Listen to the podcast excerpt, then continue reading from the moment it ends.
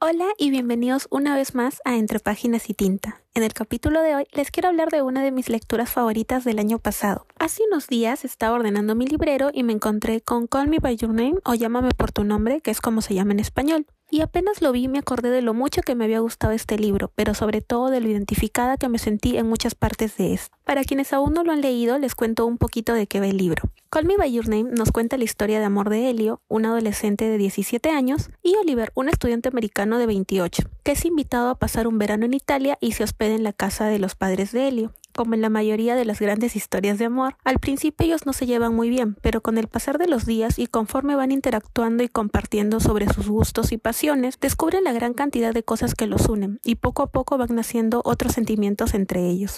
A primera vista, se trata de una historia sobre el primer amor y la fuerza con lo que nos golpea, sobre cómo a pesar de ser en muchas ocasiones fugaz, las huellas que deja en nosotros son imborrables y nos acompañan por el resto de nuestras vidas. Porque esa es precisamente la magia del primer amor, toda esa marea de emociones y sensaciones que experimentamos cuando nos enamoramos por primera vez es lo que lo convierte en algo inolvidable. Cuando nos enamoramos por primera vez, nuestra juventud e inexperiencia nos hace sentir todo de un modo muchísimo más intenso, porque hasta ese momento no sabemos cómo es ese tipo de amor, y es ese salto de fe hacia lo desconocido lo que lo convierte en algo tan importante. Y es precisamente esto lo que logra retratar André Asiman en el libro. Conforme vamos leyendo, acompañamos a Helio mientras navega en esta mezcla de sentimientos que experimenta con la llegada de Oliver a su vida. La euforia, el miedo, las dudas, pero sobre todo la pasión. Y este es uno de mis aspectos favoritos del libro, porque si bien nos habla del primer amor y todo lo que éste conlleva, está narrado de una manera bastante equilibrada y en ningún momento cae en el sentimentalismo o romance excesivo que podríamos esperar en una historia de este tipo. Pero esta es en definitiva una historia sobre valentía, sobre el valor de aceptarnos como somos y también de aceptar nuestros sentimientos sin pensar en ellos como algo malo o pasajero.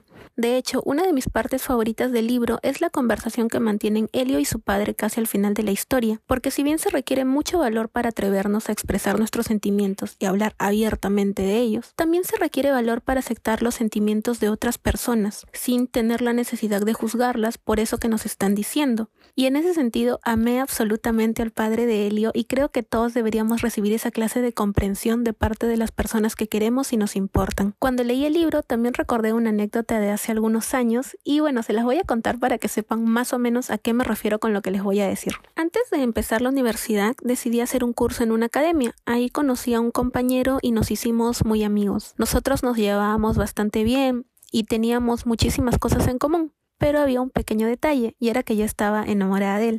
Sin embargo, nunca encontré el valor para decirle cómo me sentía realmente porque tenía miedo de que me rechace y de arruinar nuestra amistad. Bueno, así pasó el tiempo, dejamos de vernos, yo entré a la universidad, perdimos todo tipo de contacto y de pronto un día me lo encontré en el campus. Fuimos a tomar algo para conversar, ponernos al día y de pronto no sé muy bien cómo salió el tema, pero dije ya fue, se lo digo, ¿qué es lo peor que puede pasar? Y le dije que yo estaba enamorada de él cuando estábamos en la academia. Y para mi gran sorpresa, él me dijo que en ese tiempo yo también le gustaba, pero que nunca encontró el momento adecuado para decírmelo.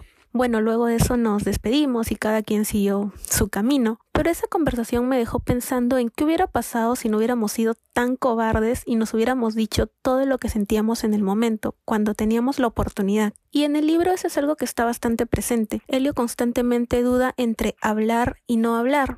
Y casi al final es cuando comprende que siempre es mejor ser honestos con nosotros mismos y también con los demás, aunque tengamos miedo porque no sabemos qué va a pasar después. Obviamente siempre existe la posibilidad de que te rechacen o te lastimen, pero lo importante es hablar y no guardarnos las cosas que sentimos, disfrutar de todo mientras podamos. Y si a veces sufrimos, no importa, porque incluso del dolor se aprende. Como bien dicen en el libro, esa es la única vida que merece ser vivida. Ya para terminar, porque esto se ha extendido les súper recomiendo este libro porque van a encontrar una historia bastante real y con la que es muy fácil identificarse, pertenezcas o no a la comunidad LGTB. Porque a fin de cuentas, amor es amor y a todos nos llega de la misma manera. Y si les interesó el libro, les comento que también existe una secuela llamada Encuéntrame y que hace poco se le hizo una adaptación cinematográfica que está muy bien lograda y que van a disfrutar tanto como el libro. Ahora sí, eso sería todo por hoy y los espero en el próximo capítulo.